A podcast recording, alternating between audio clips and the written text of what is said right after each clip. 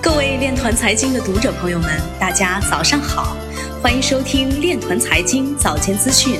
今天是二零二零年十月二十二号，星期四，农历庚子年九月初六。首先，让我们聚焦今日财经。九家智利货运公司获准联合开发区块链平台。美国在 CBDC 方面有落后的风险。央行兰州中心支行指导银行机构运用区块链等技术，推出九十多款专属信贷产品。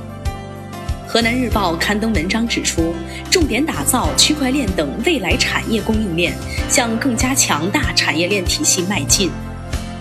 比特币近二十四小时内链上交易额有所上升，约为五百二十四点四三亿美元。以太坊链上 NFT 总量就已超过一点二亿美元。京东数科与国贸股份达成区块链合作。奎特米尔基金会将承办第三届中国国际进口博览会、二零二零国际金融合作论坛。岛行相关负责人说，构建优质生态环境需要整个生态共同提高安全意识。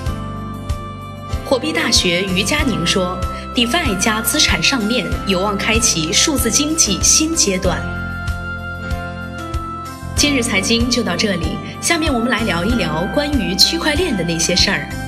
据新华社消息，十月二十号，德意志联邦银行执行委员会成员布克哈德·巴尔茨在二十号举行的首届中欧金融峰会上表示。发展央行数字货币需要全面评估和国际层面密切合作。巴尔茨在会上做主旨演讲时表示，德国对数字货币持开放态度，但目前关于数字欧元仍有许多问题悬而未决。向外国公民提供央行数字货币，可能带来发行国以及其他国家的货币币值重估，导致货币主权受到负面影响。因此，不同经济体之间需要协商。以上就是今天链团财经早间资讯的全部内容，感谢您的关注与支持，祝您生活愉快，我们明天再见。